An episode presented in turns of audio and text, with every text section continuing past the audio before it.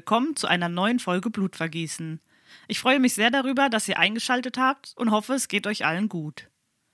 Ihr habt auf meinem Instagram-Kanal Blutvergießen-Podcast gewählt, wo unsere heutige Reise hinführen soll. Außerdem habt ihr gewählt, wer unser Täter sein soll. Diesmal habt ihr euch für einen männlichen Täter aus Australien entschieden. Zunächst möchte ich die Triggerwarnung für diesen Fall aussprechen. Wenn ihr Probleme mit folgenden Themen habt, dann hört euch diese Folge nicht oder nur in Begleitung einer Vertrauensperson an. Die heutige Folge handelt von vermissten Fällen, Schuss- und Stichverletzungen und Mord. Schnallt euch an, es geht los. Es ist der 27. Dezember 1944, als Evan Robert Marco Millar in Guildford, New South Wales, Australien geboren wird. Er wird das fünfte von insgesamt 14 Kindern sein. Sein Vater war oft gewalttätig und seine Mutter war oft schwanger. Die Familie hatte keinen guten Ruf und wenig Geld. Wie wir wissen, stammen viele, die später zu Straftätern werden, aus nicht gut funktionierenden Familienbanden. Wobei dies auch nicht immer zwingend gegeben sein muss. Manchmal ist es auch einfach Veranlagung. Zwei seiner insgesamt 13 Geschwister starben bereits früh. Die Familie lebte in einem Barackenhaus in Moorbank, einem Ort in der Nähe von Sydney.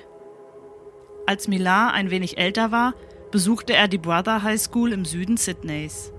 Sein Vater kam ursprünglich aus Kroatien, seine Mutter war Australierin. Der Vater musste hart arbeiten, um seine große Familie ernähren zu können. Doch das Geld reichte trotzdem hinten und vorne nicht. Also führte kein Weg daran vorbei, dass auch die Kinder früh beginnen mussten, Geld zu verdienen, damit das Nötigste für die Familie gesichert war. Millar hatte ein paar ältere Brüder und diese waren mit dem Schießen vertraut. So kam es, dass auch der junge Even früh lernte, mit Schusswaffen umzugehen. Er übte gemeinsam mit seinen Geschwistern das Schießen im elterlichen Garten. Mit 13 kannte er sich bereits bestens mit Waffen aus. Mit gerade einmal 15 Jahren verließ er die Schule und wurde Bauarbeiter. Später arbeitete er dann bei der Stadt. Diesen Job sollte er 15 Jahre lang ausführen. Als Teenager attackierte Milad Tiere mit einer Machete. Er hatte Spaß daran, sie zu quälen. Außerdem beging er mit 17 einen Diebstahl in einem Juweliergeschäft und mit 19 brach er in ein lokales Geschäft ein. Einer seiner Brüder sagte später, dass Even schon sehr früh Anzeichen zeigte, ein Psychopath zu sein. Er erzählte auch, dass sein Bruder Even ihm mit 17 gestanden hatte, dass er versucht hatte, einen Mann zu erschießen, doch dieser sei ängstlich davongelaufen. Milad wurde nie für dieses Verbrechen angeklagt. Ich konnte nicht herausfinden, ob es sich bei diesem Mann um Paul Onions handelte. Von ihm werden wir gleich noch hören. Ein anderer Mann wurde diesbezüglich für schuldig befunden und zu fünf Jahren Haft verurteilt. Er sagte außerdem, ich hörte es von seinen Freunden, weißt du, sie prahlten alle, wie sie nachts rausgingen und Dinge mit Macheten machten. Ich hörte, dass sie einen heranwachsenden Hund mit einer Machete zerteilten. Ebenso sagte er, er wollte schon im Alter von 19 Jahren jemanden umbringen. Es war in ihm. Ich weiß, er war auf einem eindeutigen Weg.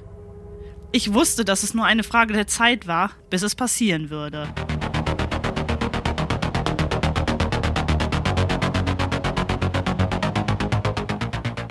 Ende der 70er lernte er eine junge Frau kennen. Die beiden verliebten sich und so kam es, dass sie kurz nach ihrem Kennenlernen schon heirateten. Doch ihr Glück sollte nicht von langer Dauer sein. Seine Frau warf ihm vor, untreu zu sein, und außerdem sagte sie, er sei ein Kontrollfreak.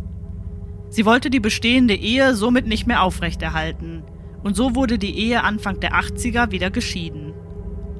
Daraufhin brannte Milad das Haus ihrer Eltern in Newcastle nieder. Seine Ex-Frau erklärte der Polizei, dass Milad gut darin sei, mit Waffen umzugehen. Wir befinden uns im Jahr 1992. Even Milad ist zu diesem Zeitpunkt 48 Jahre alt. Er bekam eine höhere Geldsumme von seinem Arbeitgeber ausgezahlt und kaufte von diesem gemeinsam mit seiner Schwester Shirley ein Haus. Im selben Jahr joggten Ken Seeley und Keith Caldwell durch den Belanglo State Forest. Sie erschraken, als sie etwas Grausiges entdeckten. Die beiden Jogger fanden am 19. September 1992 unter Ästen vergraben, mit dem Gesicht im Dreck liegend, etwas abseits der Wege eine Frauenleiche, deren Hände auf dem Rücken zusammengebunden waren. Sie meldeten ihren Fund sofort der Polizei. Diese identifizierte die Tote nur wenig später als die bereits als vermisst gemeldete 22-jährige Britin Joanne Walters. Sie hatte zahlreiche Stichverletzungen und die Polizei ging von einem sexuellen Missbrauch aus. Dieses konnte jedoch nicht bestätigt werden. Joanne Walters war in einem flachen Grab unter Ästen verscharrt. Auf sie wurde 14 Mal eingestochen. Ein Stich ging in ihren Nacken und die anderen in ihren Rücken. Die Einstiche durchtrennten ihre Wirbelsäule. Was die Jogger auf den ersten Blick nicht gesehen hatten, ist, dass circa 30 Meter entfernt von Joanne eine weitere Leiche lag. Diese wurde am nächsten Morgen gefunden. Es handelte sich um Joannes 21-jährige Freundin Caroline Clark. Die beiden britischen Rucksacktouristinnen wurden bereits seit fünf Monaten vermisst. Sie waren unterwegs und wollten als Erntehelferinnen arbeiten. Caroline wurde aus kleinster Entfernung zehnmal in den Kopf geschossen.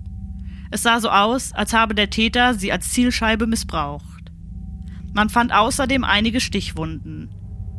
Auch bei Caroline geht die Polizei von einem sexuellen Missbrauch aus. Vor Ort fanden die Ermittler Patronenhülsen einer halbautomatischen Winchester Watcher Kaliber 1022.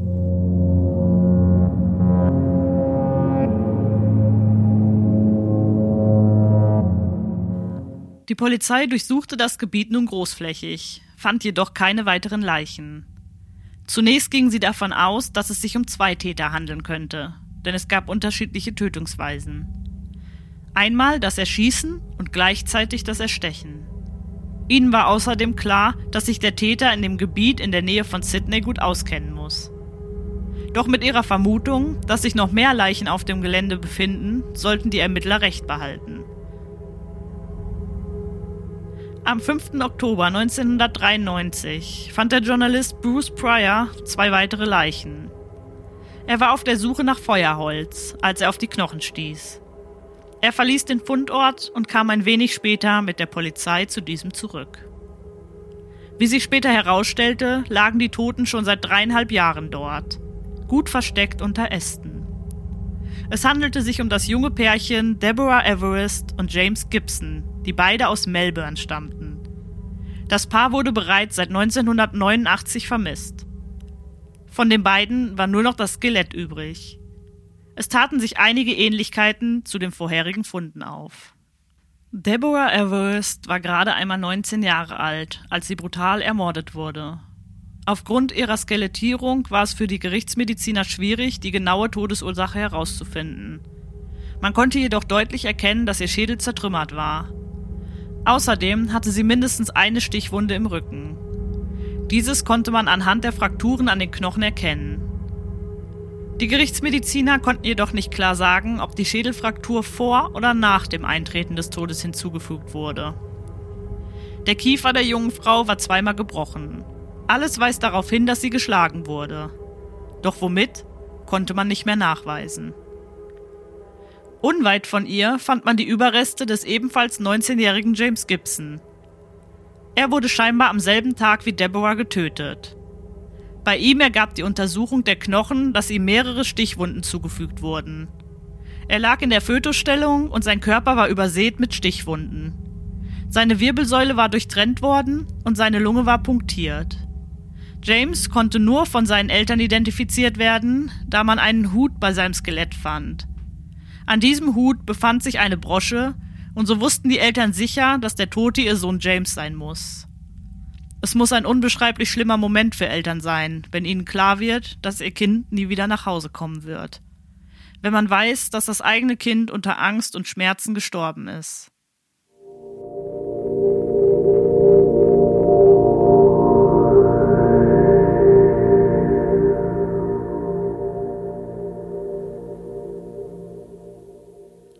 Die Ermittler fingen an, den Belanglo State Forest genauer zu durchsuchen. Und so dauerte es nicht lange, bis auch die Leiche von Simone Schmittel gefunden wurde. Simone Schmittel war eine 21-jährige Deutsche aus Regensburg. Im Januar 1991 hatte man sie auf die Vermisstenliste gesetzt. Am 1. November 1993 fand man schließlich ihren Leichnam auf einer Lichtung entlang eines Feuerpfades. Ihre Überreste wiesen ähnliche Merkmale wie die zuvor bereits gefundenen Leichen auf. Sie war übersät mit Stichwunden und wurde auch in einem flachen Grab mit Gestrüpp bedeckt begraben. Außerdem war auch ihre Wirbelsäule durchtrennt.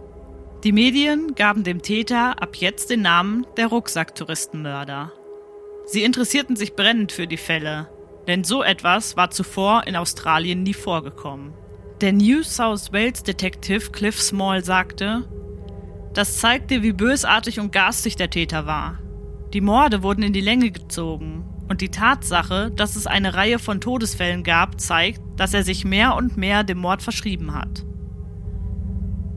Behörden fanden heraus, dass der Täter alle zwölf Monate innerhalb der Jahre 1989 und 1992 agierte. Seine Opfer waren immer junge Reisende von beiden Geschlechtern, die auf dem Weg von Sydney nach Melbourne waren. Der Medienrummel machte auf die Millard-Brüder aufmerksam. Diese wohnten nicht weit von den Fundorten entfernt und kannten sich mit Schusswaffen sehr gut aus. Doch es lagen keinerlei Beweise vor, die eine Durchsuchung des Grundstückes rechtfertigen würde. Evan lebte zu dieser Zeit mit seiner Schwester gemeinsam auf einem Gelände in der Nähe. Es dauerte diesmal nur drei Tage, bis wieder zwei Leichen gefunden wurden. Es handelte sich um die deutschen Touristen Anja Habschied und Gabor Neugebauer. Gabor Neugebauer war 21 Jahre alt und stammte, wie die zuvor gefundene Simone auch, aus Deutschland. Er machte gemeinsam mit seiner 20-jährigen Lebensgefährtin Anja Habschied eine Australien-Rundreise. Die beiden fanden am selben Tag den Tod. Am 4. November 1993, also nur drei Tage nach dem Fund von Simone Schmittel, fand man die Leichen des Paares. Gabor wurde jedoch nicht wie die Opfer zuvor begraben, sondern man fand ihn gegen einen Baum gelehnt auf. Auch er war scheinbar wie zuvor schon das Opfer Caroline Clark als Zielscheibe missbraucht worden. An seiner Leiche befanden sich sowohl Messerstiche als auch sechs Kopfschüsse. An der Leiche seiner Freundin Anja fand man Schuss- und auch Stichverletzungen. Anja wurde außerdem der Kopf abgetrennt. Dieser wurde nie aufgefunden. Das Paar war nach einem Indonesienurlaub 1991 spontan nach Australien gereist. Sie konnten ja nicht ahnen, dass sie hier auf ihren Mörder oder ihre Mörder stoßen würden. Denn auch bei diesem Fall ist nicht klar, ob es sich um einen oder um zwei Täter handeln könnte. Anfänglich vermuteten die Ermittler, wie bereits erwähnt, dass es sich um zwei Täter handeln könnte. Denn die Leichen wurden meist paarweise ermordet aufgefunden und die Tötungsweisen waren unterschiedlich. Es wurde entweder ein Messer oder ein Gewehr benutzt. Auch bei den deutschen Opfern wurden Patronenhülsen gefunden und diese bestätigten den Verdacht, dass es sich hier um einen Serienkiller handeln muss. Gabor Neugebauer wurde mit demselben Gewehr erschossen wie zuvor Caroline Clark. Mittlerweile haben die Ermittler den Verdacht, dass der Täter Schießübungen an Menschen durchführt. Wieder gerät die Familie Milad in das Visier der Ermittler.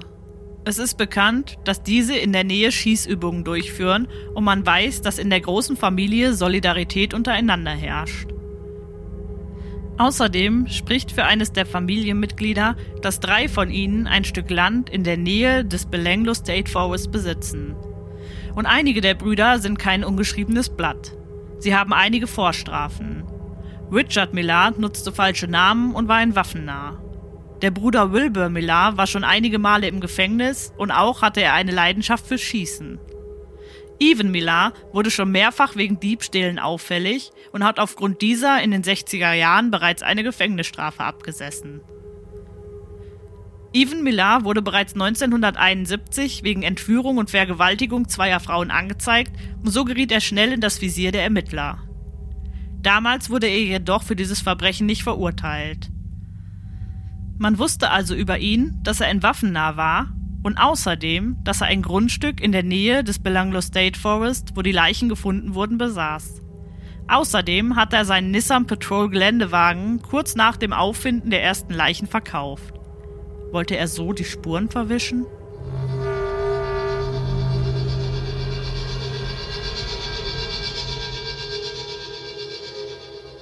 Entscheidend für den Erfolg der Ermittlungen war jedoch ein Zeuge. Der Brite Paul Onions, von dem ich am Anfang schon gesprochen habe, meldete sich, nachdem er aus der Zeitung von den Morden erfuhr, auf einer der Dienststellen und berichtete, dass er 1990 auf einer Reise durch Australien per Anhalter unterwegs war und ähnliche Erfahrungen gemacht habe. In der Nähe von Sydney hielt ein Mann an und war so freundlich, ihn mitzunehmen. Dieser Mann gab sich als Bill aus und nahm Onions in seinen Nissan Patrol Geländewagen mit. Onions berichtete weiter, dass der Mann irgendwann sagte, dass er Kassetten aus seinem Kofferraum holen möchte und dann plötzlich mit einem Gewehr vor ihm stand und ihn mit diesem bedrohte. Er sagte, dass er geistesgegenwärtig aus dem Auto sprang und zur Straße rannte. Er teilte dem Beamten mit, ich dachte nur noch, das war's, renn oder stirb.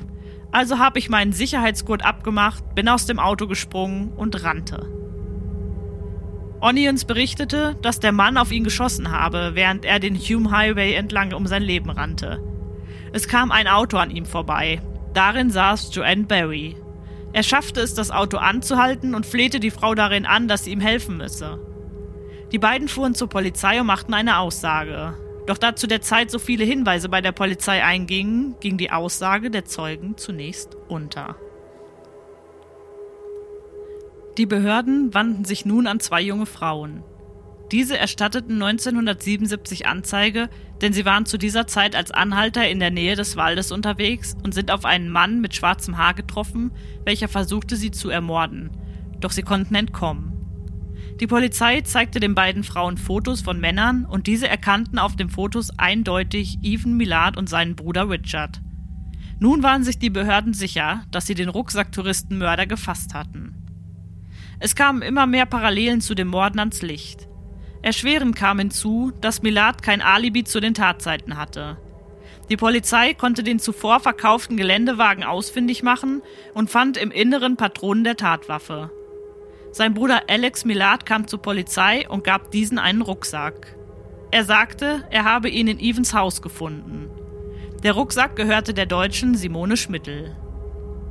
Endlich wird auch die Aussage des Zeugen Onions wiedergefunden.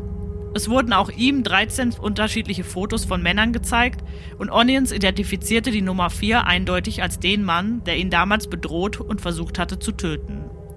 Der Mann Nummer 4 war Even Millar.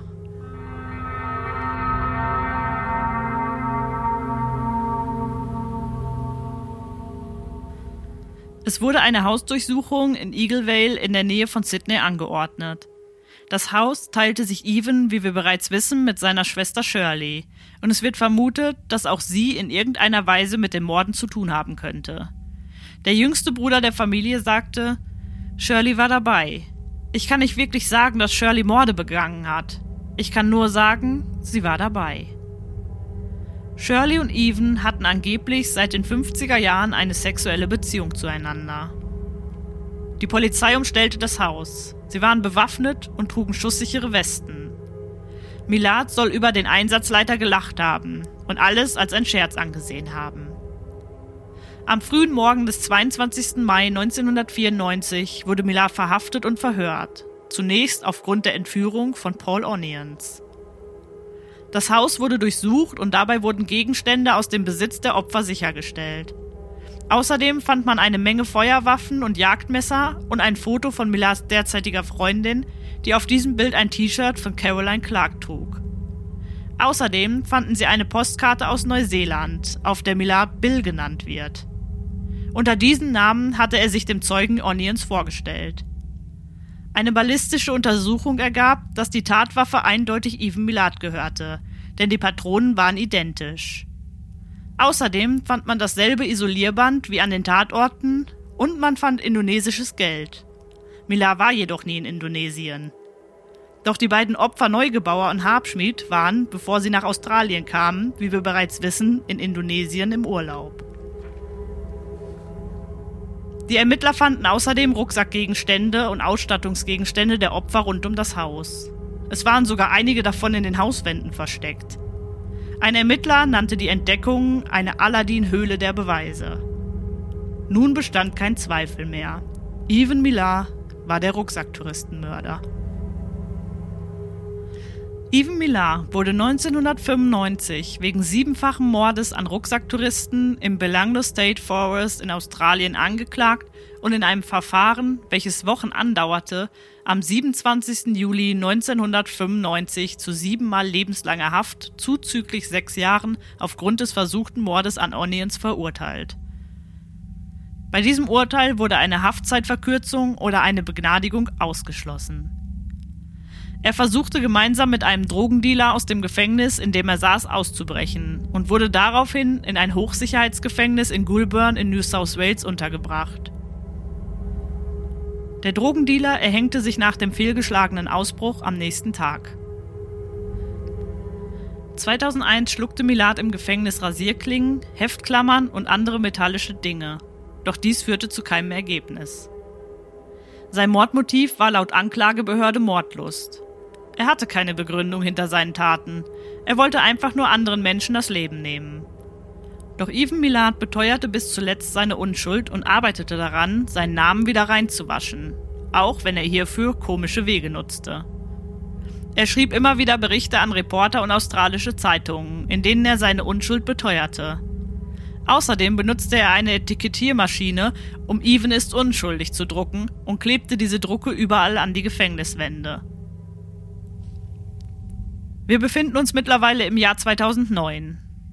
Millar hatte ein Plastikmesser zur Hand und nutzte dieses, um sich den kleinen Finger abzuschneiden. Er behauptete später, er wollte ihn an den obersten Gerichtshof schicken.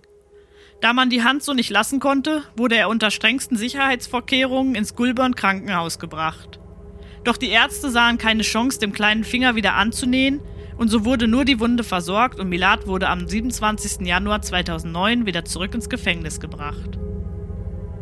2010 fand man erneut eine Leiche im Belenglo State Forest. Doch Milad sah es ein, er konnte es nicht gewesen sein. Diesmal wurden die Überreste einer Jugendlichen gefunden. Die Polizei geht davon aus, dass sie aus Europa stammt. Näheres habe ich hierzu aber nicht gefunden. Im selben Jahr, im November 2010, wurde Milads Großneffe wegen Mordes angeklagt. Man fand die Leiche des 17-jährigen David Ortoloni im Belanglo State Forest. Der Verwandte von Millar hatte ihn gemeinsam mit seinem Komplizen mit einer Axt getötet. Millars Großneffe legte zu dieser Tat im Oktober 2011 ein Geständnis ab. Scheinbar scheint die Mordlust irgendwie in der Familie zu liegen. Im selben Jahr, also 2011, führte Even Millard einen Hungerstreik durch, weil er eine Playstation haben wollte. Diese bekam er natürlich nicht, verlor aber 25 Kilo in der Zeit seines Streikes. Dann wurde es ruhig um ihn. Im Mai 2019 wurde bei Even Speiseröhren- und Magenkrebs diagnostiziert. Dieser Krankheit erlag Even Millar am 27. Oktober 2019 im Alter von 74 Jahren im Long Bay Correctional Center in Malaba, einem Stadtteil von Sydney. Einer der Brüder von Even Millar gab später an, dass er glaube, dass es noch mehr Opfer gibt. Ausgeschlossen ist dies nicht, denn es gibt noch sechs weitere Vermisstenfälle, die nie geklärt wurden.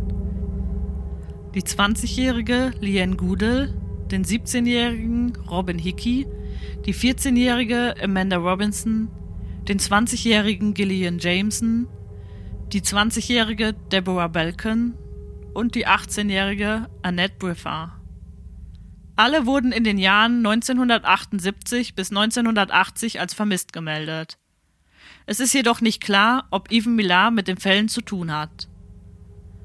Es steht nur fest, dass er zum Zeitpunkt des Verschwindens der jungen Menschen in der Nähe wohnte oder aber in der Nähe arbeitete. Der Ermittler Small erzählte, er hätte folgende Gedanken gehabt. Das Haus gehörte Even und seiner Schwester gemeinsam aber die Art und Weise, wie Evans Sachen, darunter Waffen, Munition, Kleidung und anderes Eigentum, das offenbar mit den Backpacker-Morden in Verbindung stand, auf dem Grundstück verstreut waren, erweckte den Eindruck, als gehöre das Haus ihm allein. Ich verließ das Haus in der Überzeugung, dass der forensische Psychiater Rod Milton mit seiner Einschätzung recht gehabt hatte, dass Kontrolle, Besitz und Herrschaft die treibenden Kräfte in Evans Leben waren. Außerdem sind die Fälle hinter den Rucksacktouristenmördern nicht zu 100% zufriedenstellend gelöst. Denn es stellt sich nach wie vor die Frage, wie Milad es geschafft hat, einige der Morde allein zu begehen. Es besteht die Theorie, dass er gemeinsam mit seinem Bruder Richard als seinem Komplizen gehandelt hat.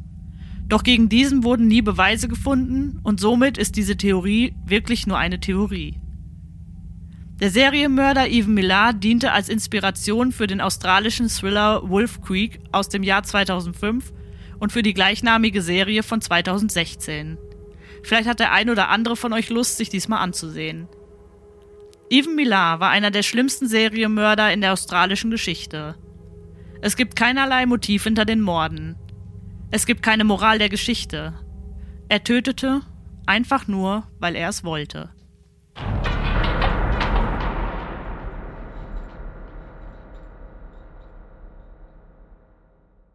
Kanntet ihr den Fall rund um den Mörder Even Millar?